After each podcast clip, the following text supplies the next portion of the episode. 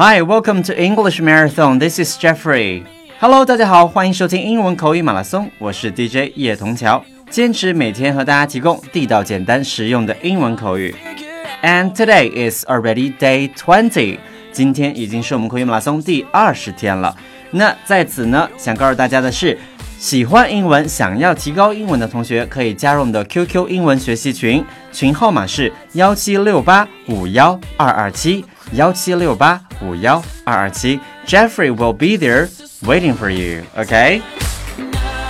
Anyway, come on, let's take a look. What do we have for today? 来看一下今天要学习的内容。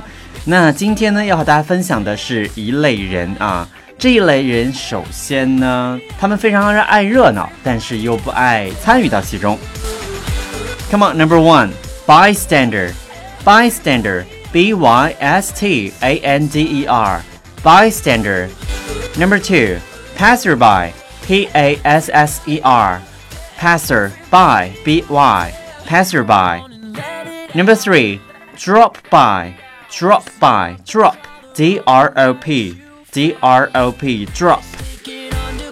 So what is bystander? 那到底什么是 bystander 呢？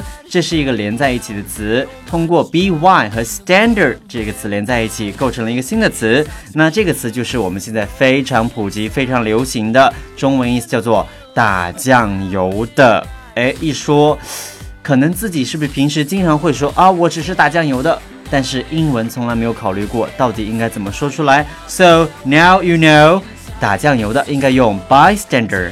For example, don't look at me，不要看我，I'm just a bystander，我只是过来打酱油的哦。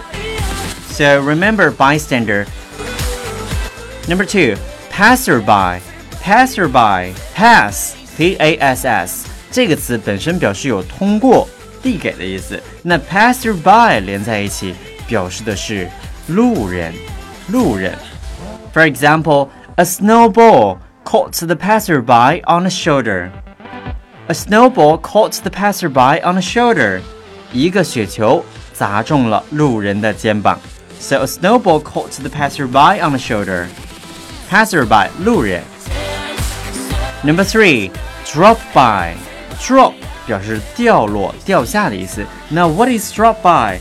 Drop by 在我们口语里边其实用的非常频繁，它表示顺便去拜访的意思。OK，we can say I've got drop by the shop to do some shopping。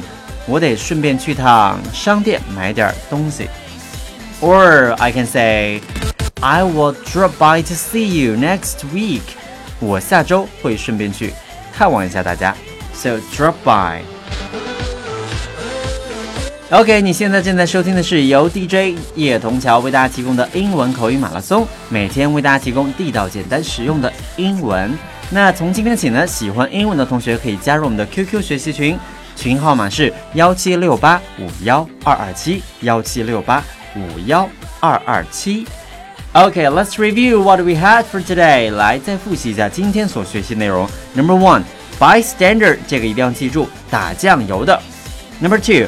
passerby 路人。Number three, drop by 顺便拜访 drop by。OK that's all for today. Thank you for listening. This is Jeffrey, and I will see you tomorrow. Bye bye.